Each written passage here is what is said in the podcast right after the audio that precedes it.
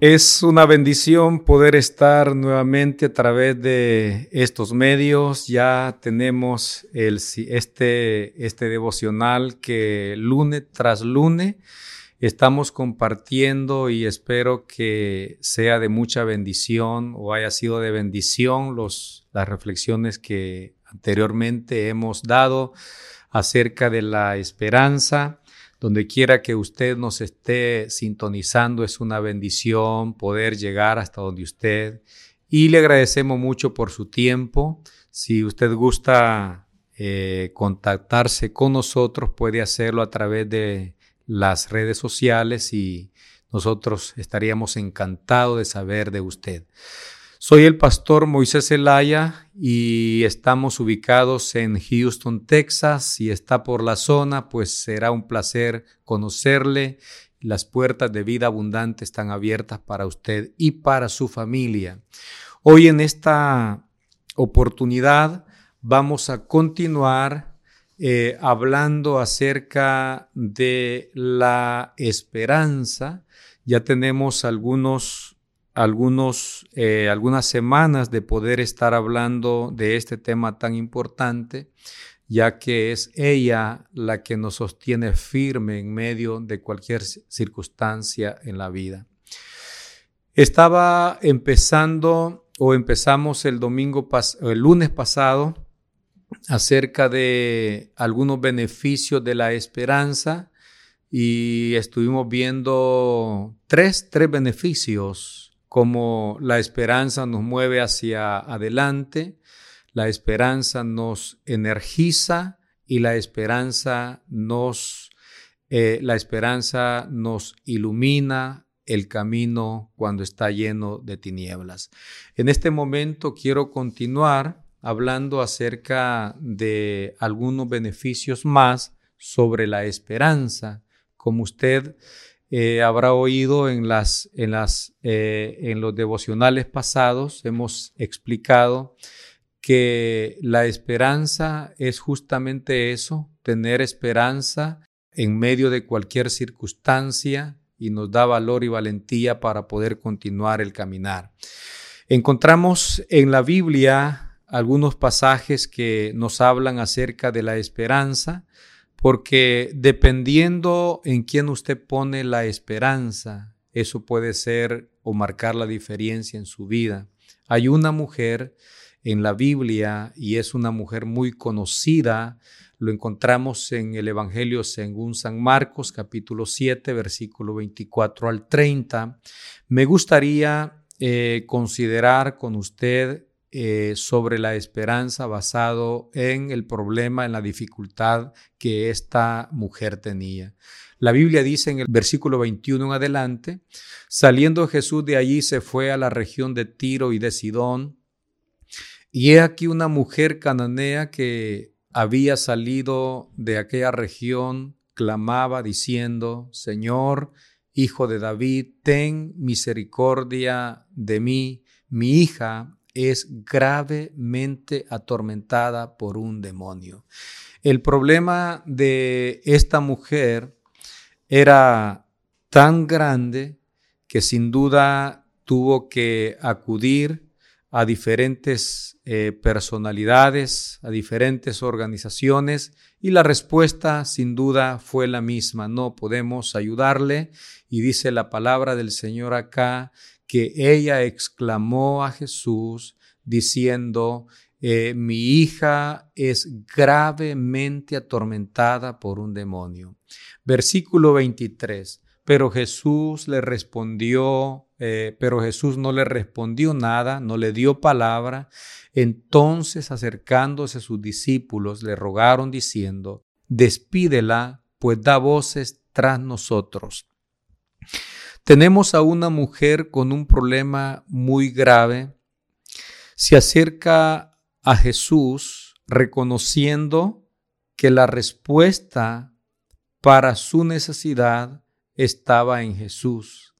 Esta mujer había puesto su esperanza en Jesús basado en lo que le había pasado anteriormente. Quién sabe a dónde había ido, quién sabe con quién había estado.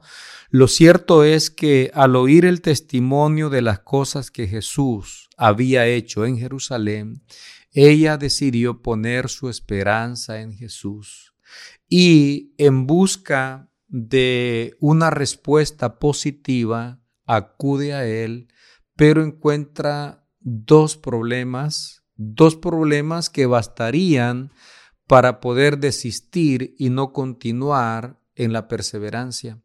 Pero la primera la encontramos en el versículo 23. Dice, pero Jesús no le respondió palabras. Ella iba con necesidad, pero quien tenía la respuesta para su necesidad guardó silencio. Número dos, el segundo problema que encontramos acá es que los discípulos le dicen al Señor, despídela porque da voces tras nosotros.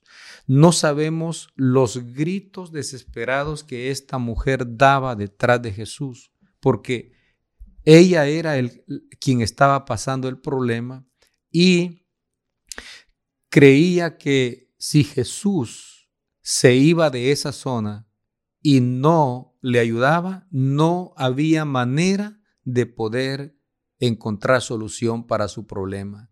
Entonces, esta mujer tuvo la esperanza en Jesús y esa esperanza le ayudó para vencer los obstáculos que se le presentaron en el camino. Pero Jesús no respondió palabra. Luego le dicen los discípulos, despídela, no está bien que venga detrás de nosotros. Enseguida encontramos la respuesta del Señor cuando le dice, eh, yo no soy enviado sino a las ovejas perdidas de la casa de Israel. Solo encontramos rechazo tras rechazo tras rechazo. Versículo 25, entonces ella vino y se postró ante él diciendo, Señor, socórreme. Respondiendo él dijo, no está bien tomar el pan de los hijos y echarlo a los perrillos. Y ella dijo, sí, Señor, pero aún los perrillos comen de la migaja, de, eh, de las migajas que caen de la mesa de su Señor. El versículo 28 nos sorprende cuando el Señor mismo tiene que decirle, oh mujer, grande es tu fe, hágase contigo como quieres. Y su hija fue sanada desde aquella misma hora. Quiero darle a usted el mensaje de esta reflexión, y es que la esperanza nos aumenta la fe. Cuando esta mujer tuvo la esperanza en Jesús, su fe se aumentó y al aumentarse su fe, no le interesó la dificultad, el problema, porque ella sabía que Jesús tenía la respuesta para su hija que estaba gravemente atormentada por un demonio. No sé la situación que usted esté pasando en este momento, ya sea un problema familiar, ya sea un problema personal, cualquier situación que usted esté pasando, si ha acudido a personas y le han cerrado las puertas, si ha ido a alguna organización y no le han dado absolutamente solución a, a su dificultad, le invito que ponga su esperanza en Jesús, porque Él es la persona quien tiene la respuesta para cualquier necesidad. Cuando usted pone la fe, eh, la confianza o la esperanza en Jesús, su fe aumentará y la fe aumenta basada en la experiencia de la persona en quien usted pone la esperanza. En este caso, Jesús. Tenemos los, los registros bíblicos de todas las hazañas que nos cuentan los evangelistas, tales como los enfermos fueron sanados, los leprosos fueron limpiados, los muertos fueron resucitados y podemos mencionar un sinnúmero de cosas que sucedieron en el ministerio de Cristo. Hoy Jesucristo está todavía en el mundo esperando a alguien como esta mujer que a pesar de todo se pueda postrar a sus pies y le diga, Señor, socórreme. Y sin duda, Él como un caballeroso le responderá de tal manera que no se levantará sin antes recibir las palabras del Señor cuando le dijo, oh mujer, grande es tu fe, que el Altísimo y Soberano Dios le bendiga a usted y a su familia, y que sea Él quien pueda llevarle a palpar las cosas que siempre ha soñado, que en medio de las tormentas su mirada puede estar puesta en Jesús. Ha sido una bendición una vez más poder estar con usted en este lunes en Mujer Tenaz. Que el Altísimo y Soberano Dios le guarde a usted y a su familia.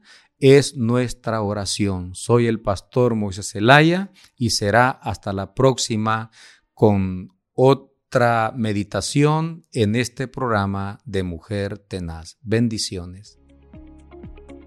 Muchas gracias por escucharnos en nuestro podcast Mujer Tenaz. Nuestra iglesia, Centro Cristiano Vida Abundante, está ubicada en Houston, Texas.